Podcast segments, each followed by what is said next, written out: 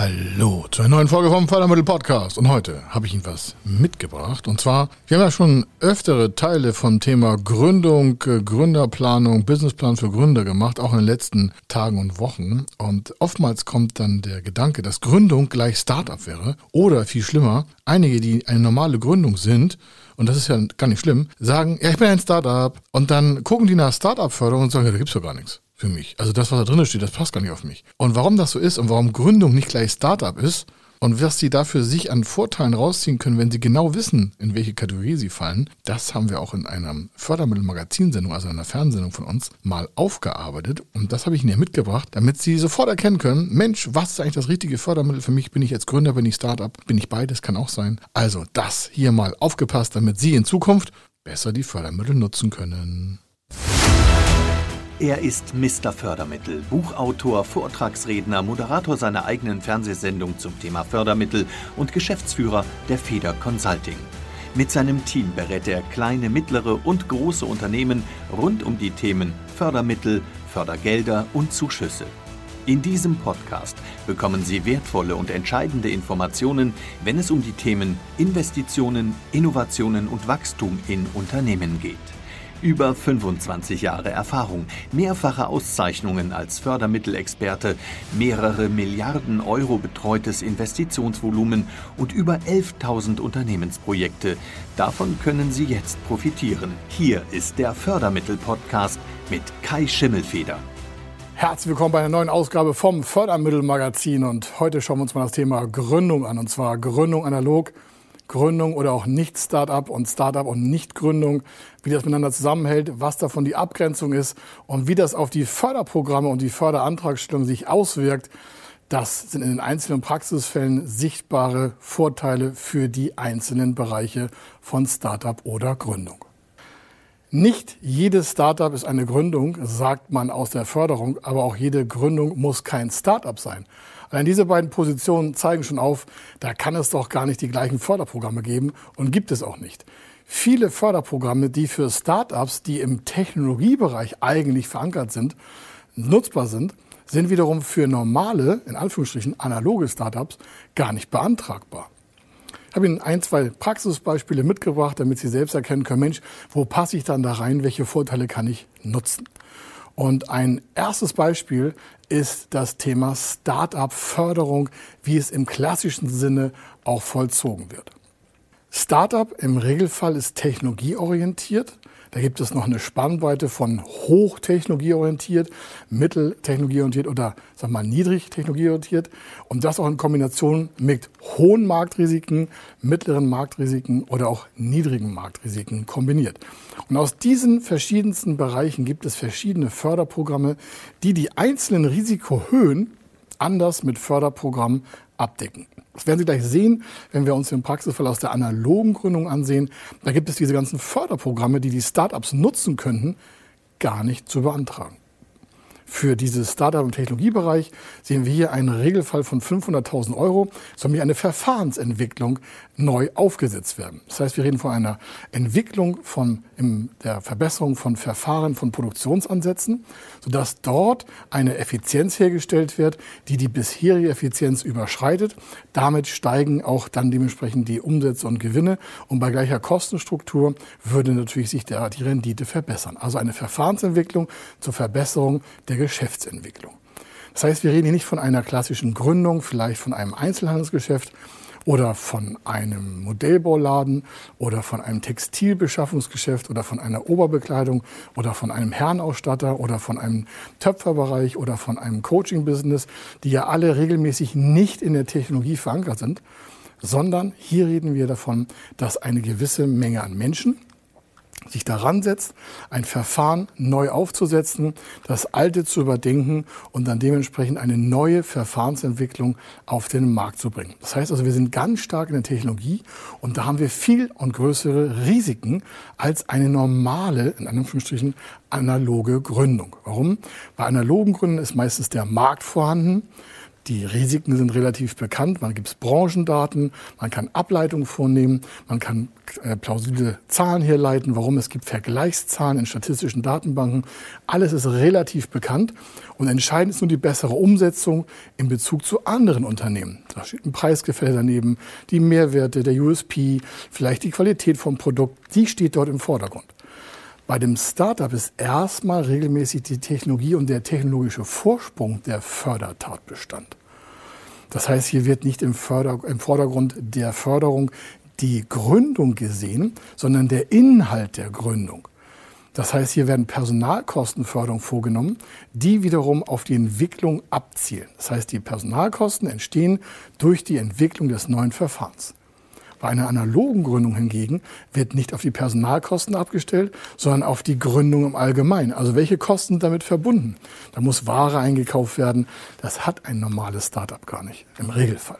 Da muss vielleicht eine Miete vorausgezahlt werden, da müssen Avale gesetzt werden, da muss Rohware eingekauft werden. Teil davon gibt es auch im Startup, aber im Regelfall ist der Schwerpunkt im Startup halt auf der Personalkostenförderung. Hier in diesem Beispiel sehen Sie, dass wir ein Doppelförderprogramm genutzt haben, also ein Zuschuss 1 und ein Zuschuss 2, das insgesamt 225.000 Euro Zuschuss generiert hat. Bei der 500.000 Euro Bedarfsmenge fehlen noch 275.000 Euro und das wurde dann mit einem Förderkredit abgedeckt. Natürlich ein sehr großer Aufwand. Warum? Man muss natürlich sehr viel vorplanen. Es muss ja auch jeder verstehen, was da eigentlich gemacht werden soll in der Verfahrenstechnik. Welcher Zuschuss wird da gesetzt? Wann kommt der Zuschuss? Wie wird der als Liquidität in einem Unternehmen verbucht? Was machen wir bis dahin als Startup, bis die Liquidität kommt? Deswegen der Förderkredit. Also hier gehen wir eigentlich von ganz anderen Bedarf an Liquidität aus als in einem analogen Startup.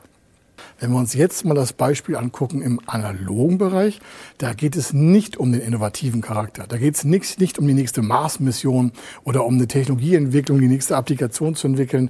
Nein, hierbei geht es darum, das Unternehmen aus der Gründerzeit rauszuheben.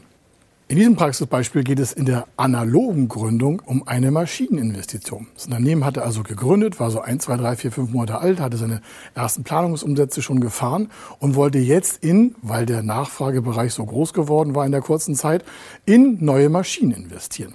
Das heißt, es geht nicht um eine neue Technologie, sondern nur um eine neue Maschine mit Standardwerten aus dem Markt.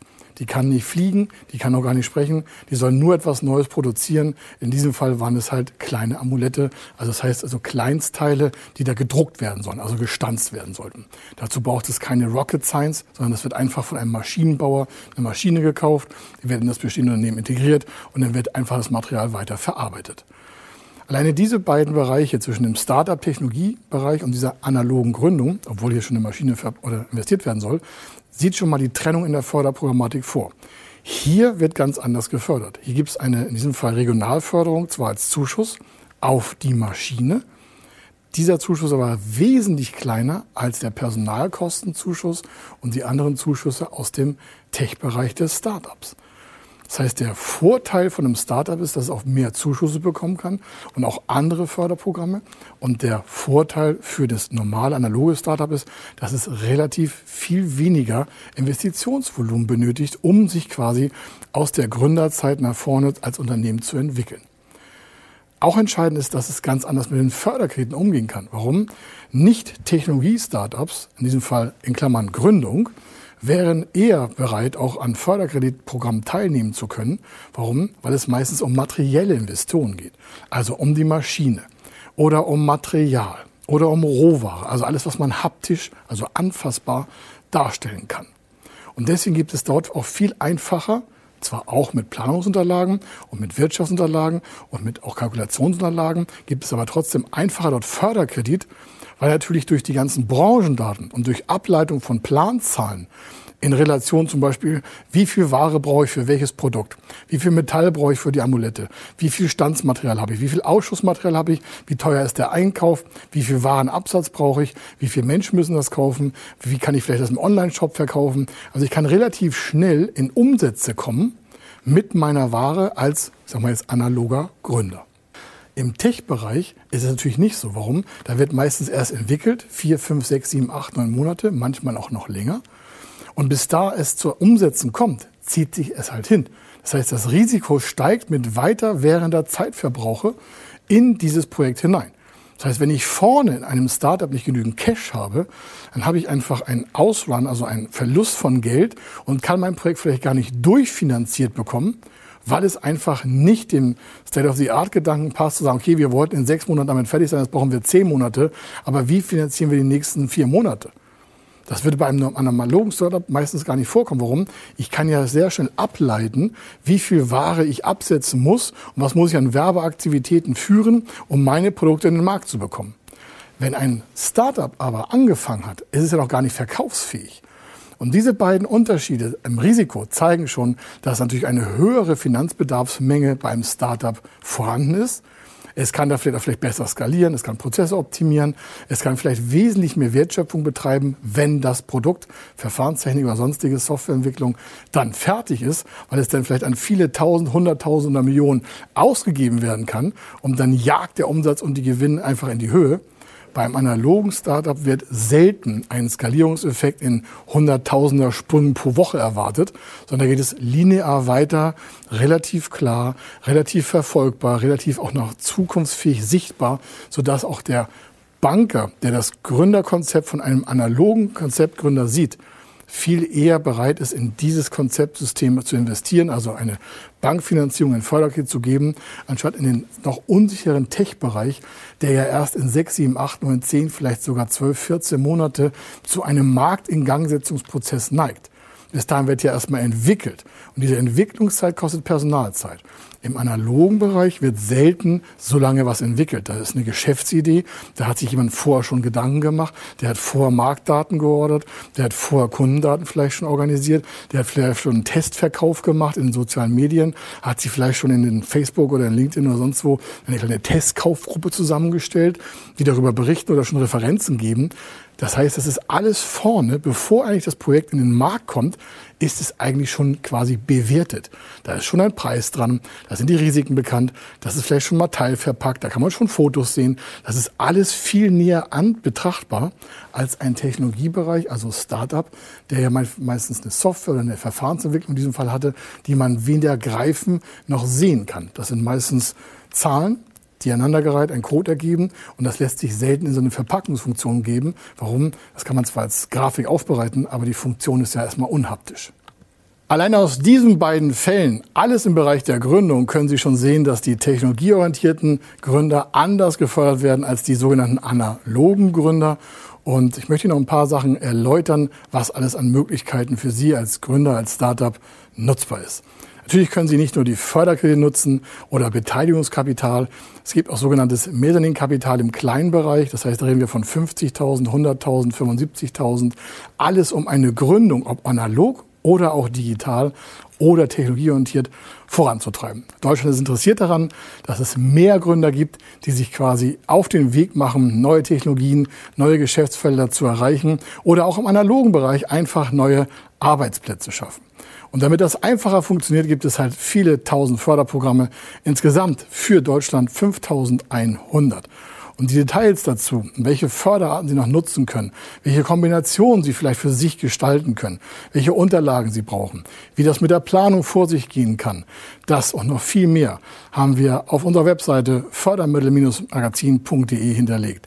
Das ist ein interner Cloud-Bereich, da können Sie diese Fälle von heute und alle anderen schon nochmal betrachten, in Ruhe für sich nutzen, ableiten und für Ihre Wachstumsförderung umsetzen. Das heißt, dort sind Unterlagen in Planung dargestellt, dort sind die Aufzeichnungen nochmal hinterlegt und Sie können für sich im stillen Kämmerlein quasi eine Planung machen, wie Sie vielleicht schneller vorankommen mit den Förderprogrammen, wie Sie vielleicht einfache Nutzungsvorteile nutzen können und dementsprechend auch natürlich Ihr Unternehmen weiter in die Zukunft führen.